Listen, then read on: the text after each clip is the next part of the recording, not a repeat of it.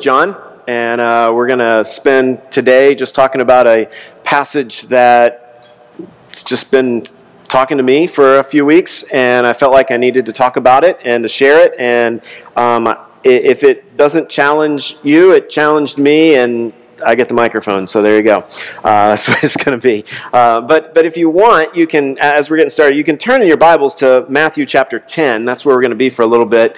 Uh, um, I, I, I, really have debated. Um, I really don't know exactly uh, what to do or how to respond. But uh, just so you know, uh, this week, obviously, uh, Facebook and social media lit up over uh, the the uh, Supreme Court ruling that happened um, regarding same sex marriage. And I have no idea where any of you stand on the topic or the subject or the controversy or any of that. And um, I was probably noticeably absent from the response and the social media fray. And part of the reason for that was um, I am too intimately connected with people on both sides of the conversation and I love them all dearly. And I want to make sure that everyone understands uh, just exactly, you know, how complicated the issue is, and that it is way more than a nice black and white issue that everyone can just know this is right, this is wrong, and we're all going to, you know, stand back and throw darts at each other. And so my objective in even bringing this up, and I really wrestled with whether or not I should say anything or if it mattered, uh, because I just want you to know that as a church, our stance is to love people and, and it's to reach out to them and to care for them and to embrace them, um, whoever they are, wherever they are, and wherever they come from. Because if God loved me in my sinfulness, um, I'm sure most anyone else uh, he could love and embrace and, and, he could hold close to him. And his grace is sufficient eh, for all of us, no matter where you stand on how this goes. And, and my challenge to the church, okay, and, and this is specifically to the church your response, whether it's on social media or to people you know and, and are interacting with, your response has to be done in love. Whatever the response is, from either side, okay? So I'm not picking on anybody, I'm picking on everybody. Um, I want to make sure that however we respond, that we always do so knowing that Jesus, all through his um, walk here on earth, uh, hung out with people that the the righteous people, the church people, didn't like. And so we just need to be sensitive to that. And we need to understand that love is what matters. And loving as Christ loved is what matters. And ultimately, it's the job of the Holy Spirit to convict of sin. It's the job of, of the Christian to know what God is saying to them and, and in leading them in righteousness and holiness. And, and we will wrestle through that together and we will work together on that. But this church will be a place where everyone is loved and everyone is embraced, whether we agree or disagree, or whether we, you know, all have the exact same opinion or we have totally different opinions. Terra Nova is a place where love will win. And I don't know what else to say.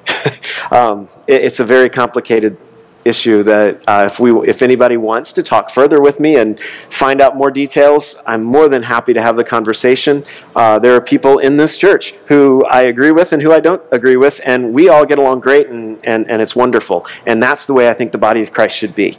And, and that's what we're going to do moving forward. Um, so i just i felt like i don't know i just felt like i needed to say that so anyone here who wondered what i thought would know love is what I think. And I'm going to do my best to love, and I'm going to do my best to be true to what Scripture teaches and to understand it as best as I possibly can, and to help you in that process of understanding what is right, what God has called us to, and what God wants from our lives. And, and after that, I got to trust the Spirit to work. All right there's my soapbox, right? Okay, I just wanted to, I don't know, I felt like I needed to at least say that um, in, in, the midst of this thing because I, I, love you guys, and, and, and I assume the fact that you show up, you actually care about this church and, and us, and, and, I want you to know that, that it is very complicated, and, and we are going to work through it together, and we're going to, we may never come to a nice, easy, simple solution because there may not be one, uh, but we may also see God at work in some amazing ways, and that's what matters. Um, so, with all that being said, or not being said, however you want to look at that. Um, let's jump into the text. Let's see what God has to say to us this morning uh, about what it means. And, and, I titled the, the sermon uh, Sheep, Snakes, and Doves, uh, which tells you absolutely nothing um, unless you uh, read the text, and even then it may be confusing, but that's okay. Um, I believe that being a follower of Jesus is, okay, it's way more than showing up at church most of the time. It's, it's way more than, you know, giving some money away or volunteering somewhere in the church. Um, those are things that Christians do, okay? Don't get me wrong. Those are definitely things that Christians do. But I really, with all my heart, believe that Jesus called us, that Jesus commissioned us to be more than that and to do more than just that. But I also know that my productivity, right, my accomplishments, my success, those things are not the metric that God uses to determine how valuable I am to Him. So you see how there's kind of a conflict there, right? There, there's a little, uh, a, a, it's a paradox of sorts, right? Jesus called us and commissioned us and commanded us to do certain things, but he also says, but by the way, whether or not you do it, your value to me is based solely on what God has said about you, which is that you are his child and you are beloved and you are wonderful and, and, and he is giving you grace and loving you and drawing you to himself. So there, there's, a, there's, a, there's a conflict there in my mind. And it's where we as followers of Christ, and really we as humans have to learn what it means to embrace what, what is commonly called you know the power of the and or both and thinking right? I'm both called to be obedient and to do things and, and to, to step out in faith but i'm also told that my value is not based on how i do that but i'm still called to do that but i'm also loved. And so there's there's a both thinking there that we have to understand and, and it's not either or, it's, it's both. And so as we read what Jesus says, I can know that I've been called, I've been commissioned to live out Christ's life in me, and my success in doing it doesn't determine my value in the eyes of God. So, what do we do with this? you see, here's the thing Jesus is more interested in how you move forward than how successful you are in moving forward. Jesus is more interested in seeing the way in which you push forward than he is in how successful you are in accomplishing whatever it is you set out to do. Jesus is looking at how, because Jesus sent us. And this is why the foundational verse here, before we jump into Matthew, is, is John 20, 21. And he's, he's sitting there with his disciples. This is the upper room. This is his last night before the crucifixion. And, and he's really having that heart to heart with them. And he looks at him and he says, actually, it's beyond that. It's after the, the crucifixion. John 20. He, he's looking at them. He's saying, listen, you've seen the crucifixion. You've seen the resurrection. I'm standing here with you. Listen, as the Father sent me, so I am sending you. Right? He says, Peace be with you. As the Father has sent me, so I am sending you. Now, let's think about that real quick. How did the Father send him? Okay, Son of the Trinity, uh, however you explain that. I'm going to have you step down from the glory and majesty and power and authority of heaven, right? Where you were literally creator of all things, you were involved in all of this, you are God. I'm going to have you step down for a little bit. And I'm going to have you go into the world you created as one of the creations, and I'm going to have you go there and be rejected by them, be tortured and killed, so that I can raise you again, and now we can have them in a relationship with us because they rejected it earlier. That's how I'm going to send you. Sounds like a fun job, right?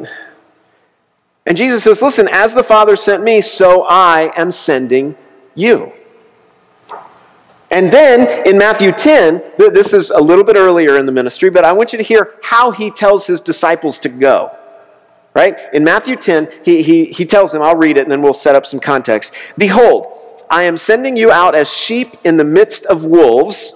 Woohoo! So be wise as serpents and innocent as doves. Sheep, snakes, and doves.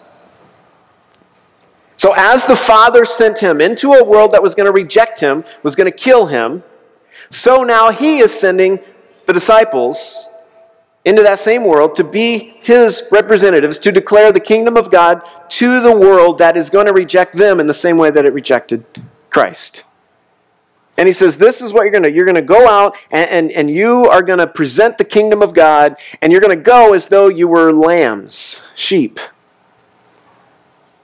in wolves, in the midst of wolves. I'm going to I'm going to challenge you to be crafty as serpents, but you're going to be innocent as doves. And I mean, Jesus goes on. Let, let, me just read a couple places where he kind of continues this thought. Uh, verse 16 of 10, he says, Look, you know, I'm sending you out as sheep and, and be wary as snakes, be harmless. But he says, But beware, for you will be handed over to the courts and beaten in the synagogues. Thrilling. Um, when you're arrested, when you are arrested, not if, right? Not, not if they happen to catch you, not if they get really mad. Not, no, no. When you're arrested, don't worry about what to say in your defense because you will be given the right words at the right time. Verse 21 Brother will betray brother to death. Father will betray their own children, and children will rise against their parents and cause them to be killed. To the youth sitting there, just disregard that last little bit, okay? and everyone will hate you because of your allegiance to me, but those who endure to the end will be saved. How's that for a pep talk?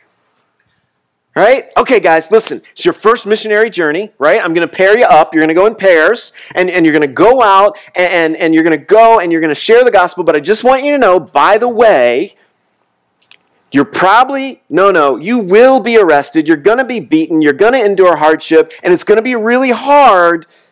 But if you endure, then God's kingdom will continue to flourish and grow, and, and, and, and you get to enjoy that. It's not really the way I'd want to be sent. Right? I mean, there's no candy coating the mission. There, there's no saying, oh, this is going to be great. You're going to love it. You know, Christianity, following me. We're going to create these churches that are going to be amazing, and you're going to have so much fun, and nothing bad will ever happen, and you're just going to share Jesus, and everybody's going to love you, and it's going to be great. No, he says quite the opposite. You're going to encounter hardship. You're going to encounter conflict. You're going to encounter people who disagree with you, who don't like you because you follow me. You are going to endure these things because I'm sending you. And he says, This is how you're going to go. And, before we even dive into that, let, me just point out something really quick. If you back up just a little bit in the text, um, you, you can see that he's telling them, listen, I, I want you to see that there is there, there's people always want to know exactly oh am i supposed to be at a or b? You know what is god's will? Do i is there a specific thing? Well listen to how jesus sends his disciples okay? If you back up a little bit he's just sending them out on their first mission trip okay? It's, it's not you know this isn't like they've been with him for years and now they're you know the apostles and peter's already pre no no this is this is their first run okay? And, and he tells them listen i, I love this in, in verse uh, oh, let's see, verse 5 is where he starts talking about it. Um, and, and, then he says, you know, this is what you're going to do. You're going to heal the sick. You're going to raise the dead. You're going to cure those with leprosy. You're going to cast out demons. You're going to give freely as you have been given, and, and so forth. But then he says in verse 11, whenever you enter a city, they didn't say, go to this city or do this or go to this area. He, he just said, well, you know, whenever you enter a city, this is what you're going to do. Just wherever you're at, that's where you're going to do this. And I'm sure some of the disciples, the, the anal retentive ones who have to have everything planned out, are looking at Jesus. Okay, great. Jesus, give us a map, right? Where are they going? We don't want to accidentally cross. What if they go here? Because, you know, you're splitting us up into six pairs. What if we do something wrong? What if we go here? Are we supposed to go north and they go south or east? Or, you know, which road? How and Jesus says, you know, where, wherever you go. wherever you go, that's where you're at. So that's where you're going to do what I'm calling you to do. We got anybody here who has to plan everything out? Yeah, that would drive you nuts, wouldn't it? I mean, I know Kendra's like that, and, and, and she hates it sometimes when I help her plan something because I'm not quite like that. And, and, and she, uh, she, she just about beat me a few times, I think, because it was, you know, I mean, we get, and she's like, Jason, stop. What are we going to do now? Okay, yeah, you're right. I really should plan that out. Okay. But Jesus doesn't do that with them, and I don't think he does it with us in the same way, right? I, I think he looks at us and he says, listen, wherever you are, that's where I want you to do what I'm calling you to do. Wherever that is. And guess what? Where are you right now? You're in Delaware. You're in Delaware. So, where do you think God wants you to do what He's calling you to do? Columbus? No. In Delaware. If you work in Columbus, then when you're in Columbus, you need to be doing what God's called you to do in Columbus. If, if, if God calls you to South Africa, then go to South Africa and do what He's calling you to do. But right now, you're here. So be obedient here. Do what He's calling you to do here. And what did He call us to do? Matthew 28, He said very clearly go and make disciples. He didn't say go and build a really cool church. He said go make disciples. And if that ends up being a church that people enjoy being in, then hey, great. Use that. That's a tool. That's all it is. But go make disciples. Tell people about Jesus, about me, about what I'm teaching, about what is right, and stay with them. Love them, care for them, train them, teach them what Scripture says, teach them how to read Scripture, teach them to grow in a relationship with me. And wherever you're at, do that. That's really the only thing he really called us to do. So, before we even dive into this, we got to start asking ourselves well, is that only for the professionals? Right? I mean, the paid staff, Kendra and I are on the hook on this one. You know, is it only people who, you know, are really good Christians? right? They, they do. Is it only for somebody like, you know, Steve who teaches Bible so and used to be a pastor, so he's in, and you know, Mark used to be, so he's he's on the hook. But no, no, no. It's guess what? It's all of us. I mean, I don't, I don't anybody that saw his TV show last night, uh, you know, and it's kind of funny, whatever. Um, if you didn't see it, there was a TV show on last night, and they had interviewed me, and I was on it, and it was fun and exciting, whatever conversation for another time. Uh, but in the advertisement for it, they, they have this picture of the guy interviewing me, and it says, you know, he interviews a local priest. Um, I'm not a priest. Uh, uh, but according to Scripture, I am because we all are. We're all priests. We're all professional Christians in that we've all been called to do this. So, how does God call us? Let me just hit these three, and we'll kind of. I just want you to see God is more more um, worried about, more concerned about, thinking about how you go than where you go. Got that? He's more concerned about how you go than where you go. So, what does he say? He says, first of all, I want you to go out like sheep. Now, I'll tell you right now, sheep, dumb. All right? So what is Jesus saying? Is to go out stupid? No. He's saying go out, but don't lead with your strengths. Don't lead with, with, with you know all that you can accomplish. Lead with the shepherd. Lead with the strength that can only come from God working in you and through you. Sheep, they aren't predators. They wander. And wherever they are, that's where they're the sheep. And wherever you are is where you're called to be a witness of who Christ is and what he's done in and for you. And Jesus says, listen, you're going to go and you're going to be beaten, you're going to be arrested. You know, father is going to turn against son, son against father. There's going to be issues. We're going to be see problems and there's going to be conflict, all because you're trying to tell people about Jesus. But I want you to know keep doing it. Sheep don't go out and try to accomplish big things. Sheep go out and try to be sheep. wherever the shepherd leads him. I love the, the story of, I mean, it's in the Old Testament and it's, it's about Jacob. And uh, if you don't know the whole story of Jacob, read, I don't know, Genesis 30 ish and beyond, okay? And, and, you can read all about him. But here's the bottom line Jacob and Esau were born. Esau was older by like a minute, you know, because they were twins. And, but Jacob cheats Esau out of his birthright, out of all the, you know, the major share of the inheritance, out of being, you know, all this. He cheats him out of it worries about it, so he takes off. He's gone for like 15 years, gets married, and is on his way back. Okay, and he's coming back, and you know he's going to meet Esau, and he's a little worried because you know big brothers had 15 years to really figure out how he's going to get back at him. Um, and, and, Jacob's coming back, and, and he ends up at this place where he sent his wives ahead and all his family and all his you know belongings ahead, so that they come to Esau before him. Okay, he's using his he's using his wife and actually had two wives as a cushion between him and his enemy. Okay, any guys in here, you know that is the most that's the least manly thing you can do, right? I'm not saying you haven't done it. I'm saying it's the least manly thing you, you could do. And so Jacob stays back and he falls asleep, and then he ends up, uh, he, he, God wakes him up and they wrestle. Okay, Jacob wrestles with God, and he wrestles all night. And at the end of the night, um, he sees that you know neither one of them are really going to like pin the other one or anything. And and so the angel of God touches his hip and knocks it out of socket. We have no idea what that means. That's just what the text says. And, and so Jacob says, "Bless me. I'll let you go if you'll bless me." And so the the angel of God blesses him. And it says that he walks away with a limp that he has for the rest of his life.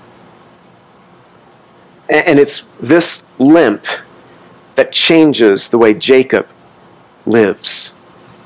Because now, when he approaches Esau the next day, he's in front. And not only is he in front, he's still limping. And he's not approaching Esau with his strength, with how amazing he is, with all these gifts that he can make Esau feel better. Instead, he is approaching Esau with a limp, a victorious limp. He's a sheep, right? He's stepping out saying, I'm going to go forward as a sheep, humble, obedient, doing exactly what God has called me to do. I'm not leading with how great I am, I'm going to lead with how great God is. Sheep don't preen, right? And yet they have amazing wool. Sheep don't um, look for power, they just follow. They, they follow the shepherd's leading. As you go, are you following the shepherd's leading? Well, then he says, I want you to not only, you know, you're going to go out as sheep, but also you need to be wise as serpents. Now, why in the world would Jesus use serpent as an illustration? Because let's face it, a serpent got the whole mess started, right? I mean, if you go back to Genesis chapter 3, it's a serpent. They, they, they kind of look like, you know, they're deceitful and all this stuff. But, but what's he saying? He's saying, listen, you need to go out crafty. You need to go out with a brain that's on. Because if you're going out as a sheep, there's a chance some bad things will happen. So you need to be ready. You, you can't just go out blindly. You need to go out at least ready and able to encounter and to deal with whatever the world throws at you. And you got to be wise with that. You, you, you got to be crafty in the way you do it. He's saying, listen, I want you to know what skills you do have and don't be afraid to use them. Don't be afraid to use the gifts and the talents that I gave you. You know, what? why do we, you know, why is it wonderful to have people in the church who can play music and sing? Because they can lead us in worship, because that's where they're gifted. And that's God being glorified, not them coming up here to be superstars. But that's the way God gifted them. And He says, okay, that's the gift you have. You know it is, so use it. You know, there's some of us in this congregation that are great with numbers, that are great with managing stuff like that. And, and that's why they handle the budget and they handle the checkbook. And that's why I don't. Because uh, we have people who can do that. We have people who are absolutely amazing with kids. And so when they are over there and they are with those kids and they are loving on them for Jesus, they are teaching them Okay, not, they're not just back there babysitting. I want you to hear that. They are teaching them principles from God's Word every single week. And that's a gift. And trust me, as a children's pastor in the past, you put me in a room with a bunch of kids, it takes a gift to teach them something. And it's happening every week here because we have people who said, Yes, I know my gifts, and I'm going to do that. Because those kids need to hear Jesus as much as you do. And so we use our gifts. We know what our gifts are, and we do that. And what happens is, you, you, there's a kind of little chart here. I want you to picture in your mind, and, and I'll throw a picture up there too. Is it, it's there's this balance between self-awareness and understanding who you are, your gifts, your talents, your skills, your personality, the way you're wired. But then you also have to see the world around you. There's a world awareness right? Because, because if you only understand yourself, but you don't pay attention to what's going on around you, then you're going to be lost. But if you understand what's around you and you understand yourself, you'll be in good shape. But it looks like, um, do I have, did I make a slide? Yeah. Okay, so if this is a continuum, right, a little graph chart, I don't know, whatever the right word is, you know, if you are completely, you know, not self aware, if your self awareness is low and your world awareness is, is low, you're clueless all right, you're the you're the one who walks around going dee dee I don't know what's going on. I'm just gonna keep you know wandering around, smiling, looking. No, no you're clueless. Okay, uh, there are lots of clueless people in the world. Uh, I guess yeah, there just are. We'll just stop there. Okay, um, if you're extremely aware of the world, but you're not self-aware, you become a chameleon. Right? You just kind of blend into whatever scene is there. You don't know who you are, so you you just become whatever the situation is. Now, the other side of this is if you're really self aware, but you have no idea what's going on in the world around you, you can become a hermit. Right? So you just seclude yourself. You, you get away from it. You don't, you know, like, oh, the world's going to go to hell in a handbasket, but I don't care because I'm not in that basket. I'm over here. But what happens is when we learn, and this is what Jesus is talking about when he says, be crafty as serpents. He says, listen, I want you to be very well schooled in the world around you. I want you to be aware. But I also want you to be self aware, know who you are. And when those two things are both at their highest point, then you and I, we become change agents in this world. Because when we know who we are, the world won't change us. But when we know who the world is, and we can begin to serve them where they're at, we can begin to change their lives. And so be crafty as serpents isn't, you know, be sneaky or try to manipulate people or, you know, that, that's why we don't do kind of a, a, bait and switch feel here at Terra Nova, right? We don't go out and try to give away a car at everything and try to make every Sunday this huge show and try to get a bunch of people in and then all of a sudden trick them into believing in Jesus. Okay, that, that's not really, that's not our game. That's not the way we do things because I want us to be an authentic community from day one that says, listen, we're about Jesus and we're going to show you that loving Jesus is a great thing and that Jesus already loves you. And we're not going to change to meet your consumer needs, but we're also going to challenge you to hear what Jesus has to say. And we're going to meet you in a relevant way, right? We're going to meet you where you're at. We're not going to ask you to put on a suit or to do anything like We're going to let you be who you are. And we're going to bring those together and let God do the rest. Jesus is challenging his disciples and I think us, to go into the world with our eyes wide open, ready to make a difference for the kingdom of God. So we're to go as sheep in the land of predators, but we're also to be as wise, as crafty as serpents. But then he says also, I want you to be as innocent or as gentle as doves. And doves are basically the sheep of the bird world, okay? That's the easiest way to look at it. So he kind of sandwiches right? You got sheep, kind of wimpy, right? Followers, just kind of they are. Then you got crafty as serpents, so be active. But then he says, but also don't forget, you still you're still sheep or doves or gentle or you know. So he, he sandwiches that. So that you understand, he, he, he's saying, listen, ultimately, you've got to go filled with grace. You're not going in guns blazing. You're going in gentle. You're going in with love says, listen, the main thing that you take into the world is not something you can accomplish, but you. Your presence in the world, in the lives of the people around you, is what matters. Be that. Be there.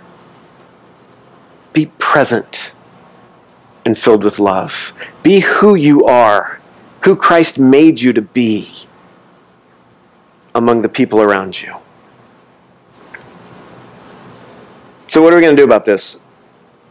Three quick challenges I'm going to give you. Just zip these down and let them soak for a while, okay? Uh, first thing I'm going to challenge is uh, prayer walks. And, and, and I know that sounds really churchy and cheesy, but let me tell you what I mean. Um, basically, what, what I've started to try to do, and I am just want to encourage you to join me or to figure out how to, you know, how to make it work for you, is very simply I, I, I take a walk around the neighborhood. Uh, just so I'm aware of who lives around this building. Right? I mean, we worship here every week, but there's still a bunch of people that live out here. And, and so I, I challenge it just on your lunch break in the evening, come down. You, we got a parking lot. okay, it's, it's here all week. Um, and, and just take a walk.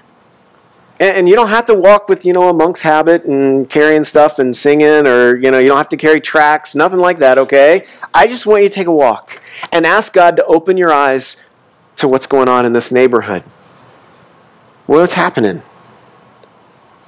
And then allow God to speak to you. You see, prayer walks are more about listening than they are about talking. And say, Who, who's around? And then, how can we serve them? How can we reach out to them? How can we be the church at 425 South Sandusky in Delaware, Ohio? What does that mean? Take a walk.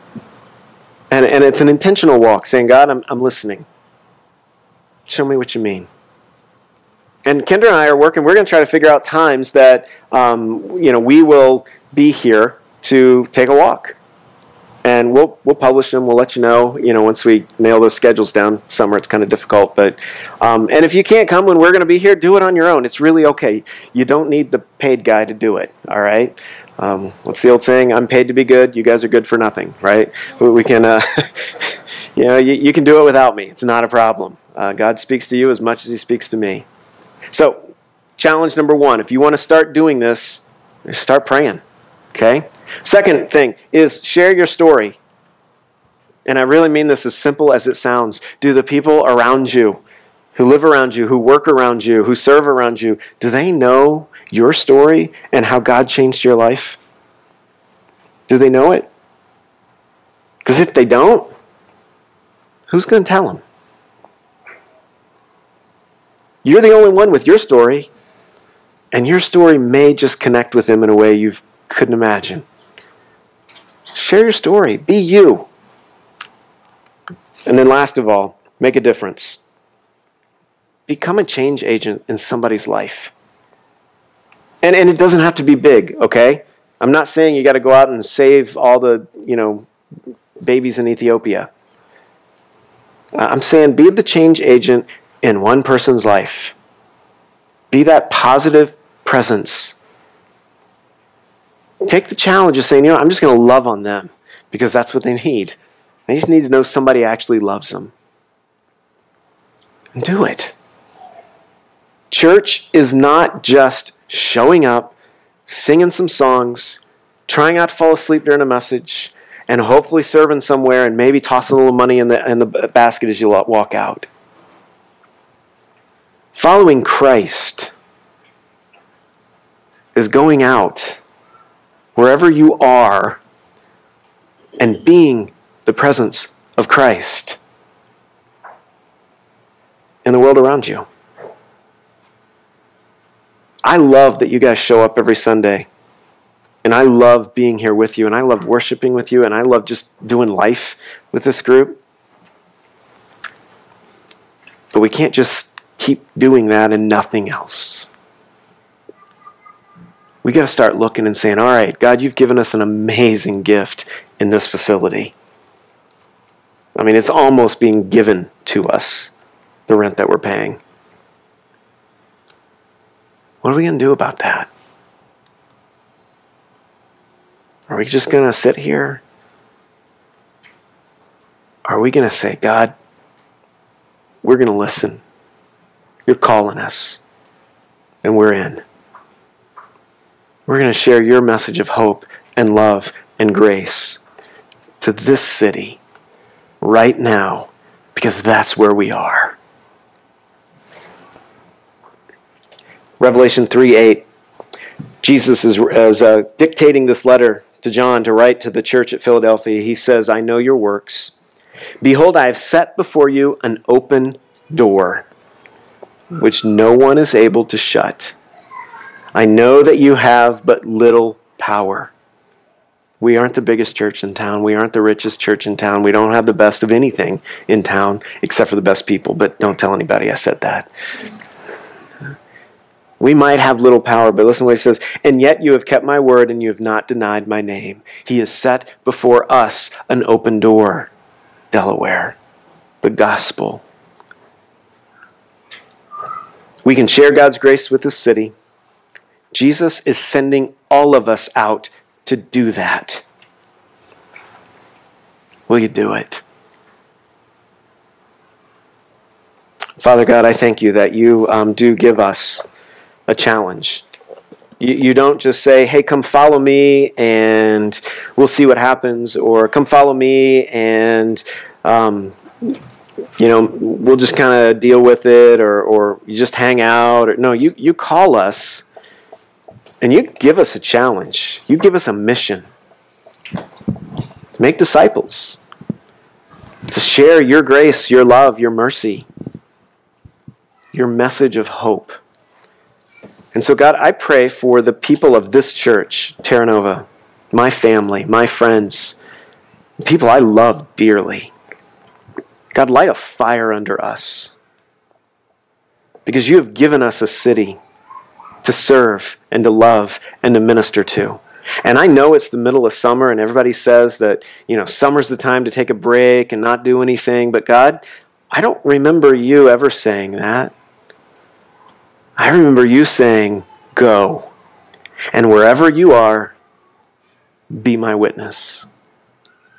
And so, God, we're going to own that challenge today. We're going to step up as a church, as a family, and we are going to share your love with everybody in this city. In Jesus' name, amen.